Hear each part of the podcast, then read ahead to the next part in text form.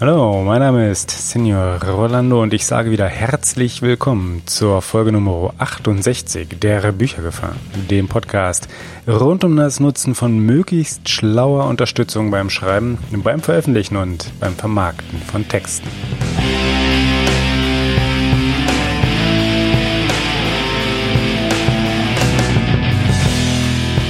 Am Anfang sind wir auch heute wieder ein ganz klein wenig Meta und wir verweisen dabei zuallererst auf einen anderen, sehr, sehr feinen Kanal, nämlich Mensch. Frau Nora, in welchem Nora Hespers so gegen Ende letzten Jahres Stefanie Bogart als Gästin hatte.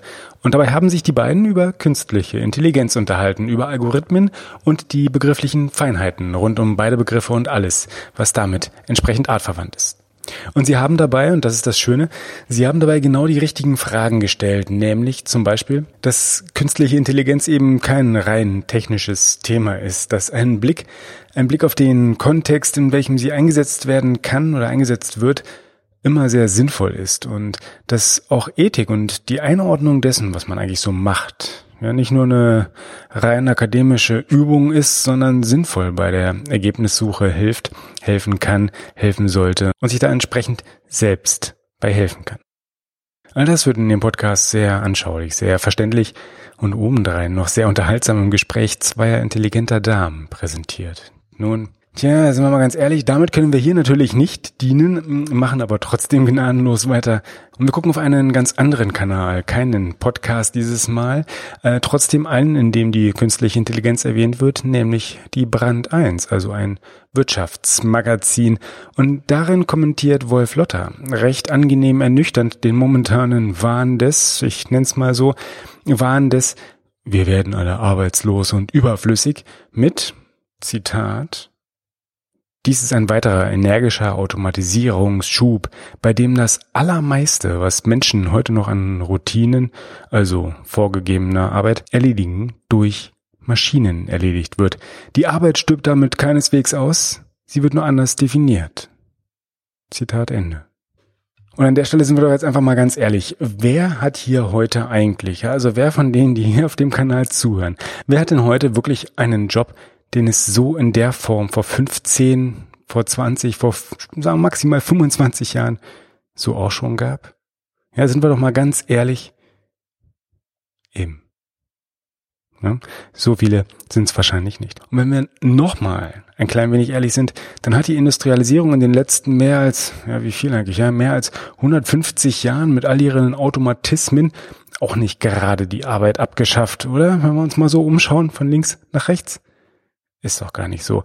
Also lasst uns doch bitte weniger Grabgesänge anstimmen, weniger Theorien entwickeln, wann und wie und wo die Welt gleich morgen wieder untergehen wird und lass uns einfach mal in Ruhe mehr machen.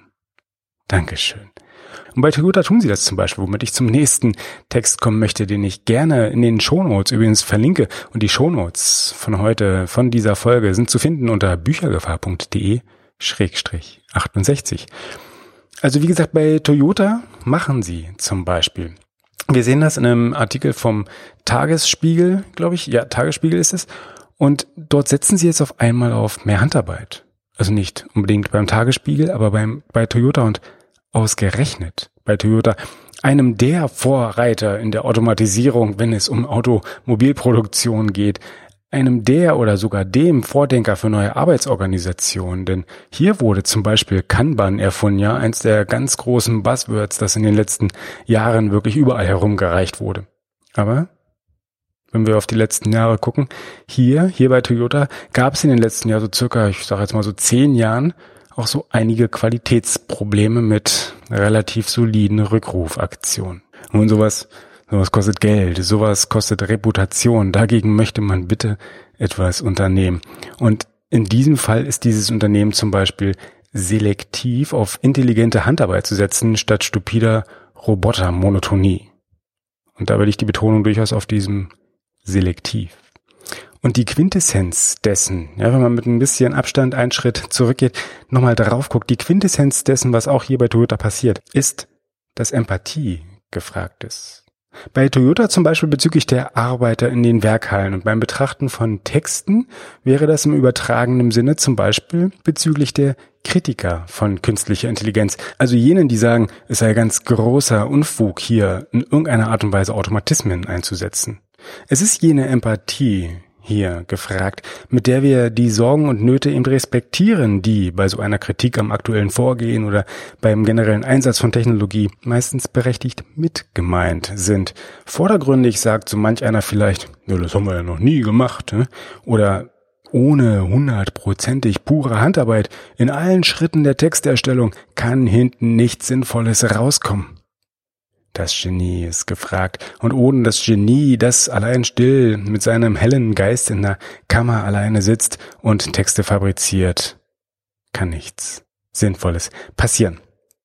Ja, diese Kritikerinnen alle als ahnungslos einfach abzustempeln, abzutun, das mag manchmal verlockend wirken, aber das ist großer Unfug. Ganz, ganz großer Unfug. Sorry, wenn ich das so ehrlich sagen muss, aber aus mindestens zwei ganz konkreten Gründen. Erstens ist das hier ein freies Land und verschiedene Meinungen sind durchaus ein großer Spaß und seien jedem gegönnt, wenn sie keinen allzu großen Schaden bei anderen verursachen. Und zweitens liegt die Kritik zum klitzekleinen Teil zumindest auch unter anderem mit daran, dass wir hier relativ unfundiert miteinander reden. Ja, kaum sagt zum Beispiel jemand, Künstliche Intelligenz. Ja, fangen entweder Augen an zu leuchten oder alle Warnlampen schalten sofort auf volle Helligkeit. Etwas Mäßigung tut uns allen da vielleicht ganz gut. Etwas Ambivalenz ist an der Stelle ruhig gefragt und angebracht und könnte ruhig eingesetzt werden oder könnte ruhig verstanden werden. Und das, das erreichen wir vielleicht am besten dann, indem wir ein wenig an der gemeinsamen Sprache arbeiten, indem wir also aufklären. Und genau dafür ist dieser kleine Erklärbär-Kanal hier schließlich da. Außerdem, vielleicht stimmt's ja doch, was das ZDF so kurz vor Weihnachten noch verkündet hat, dass der Frauenanteil in der KI-Branche doch relativ gering sei. Ja, den Link zu der Aussage auch natürlich in den Shownotes unter büchergefahr.de Schrägstrich. Ne? 68, richtig. Und wenn das wirklich stimmt, also nicht die Shownotes, sondern wenn der, dass der Frauenanteil in der KI-Branche wirklich definitiv ganz klar und gnadenlos und deutlich zu gering ist, dann wäre das, und ich sag's wieder ganz ehrlich, dann wäre das ein großer Jammer. Wenn ich mich persönlich einfach so umgucke, wer so die Data Science Experten und die, die Geschäftsführer in der Branche gerade hierzulande so sind, dann sieht das Bild ein wenig anders aus, dann stellt es sich mir zumindest anders dar. Dann, dann sehe ich quasi überall, vor allem Frauen oder zumindest in der Mehrheit Frauen.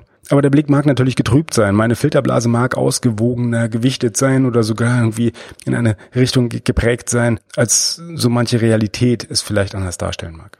Aber dann tun wir doch wenigstens das bisschen, das wir können. Holen wir doch unsere feminine Ader hier heraus und versuchen ganz empathisch die Sorgen der anderen zu verstehen und aufzuklären. Am ganz praktischen Beispiel. Bauen wir doch jetzt zum Beispiel einfach mal gemeinsam schrittweise ein ganz kleines Tool zur Textanalyse. Das machen wir jetzt nämlich einfach mal bis zur Leipziger Buchmesse und reden dann dort darüber. Konkret heißt das, Leipziger Buchmesse ist im März diesen Jahres und dieses Jahr ist übrigens 2019 für alle, die das irgendwie zeitversetzt später hören sollten. Wir reden jetzt also momentan über Mitte, Ende März 2019 und da ganz konkret über die Blogger-Sessions. Ja, bei den Blogger-Sessions sind wir nämlich mit diesem Kanal hier mit dabei, mit vertreten und ich glaube, die gibt's am Messe-Sonntag. Das ist dann konkret der 24. März dieses Jahres.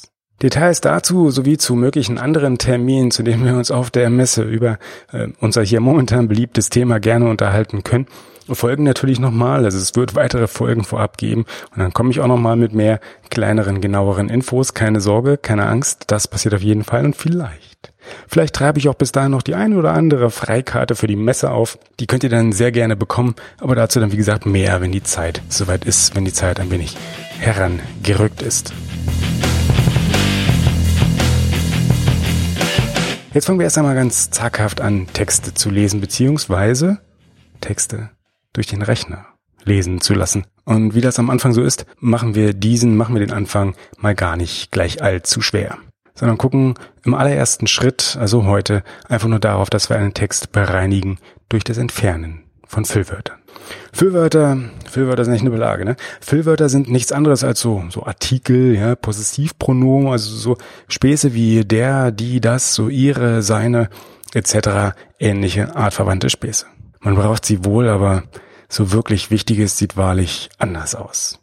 Füllwörter helfen nicht sehr, um einen Text zu analysieren und ihn von anderen zu unterscheiden. Sie helfen auch nicht, um einen Text wirklich charmant und attraktiv zu machen. Sie sind mehr ein notwendiges Übel.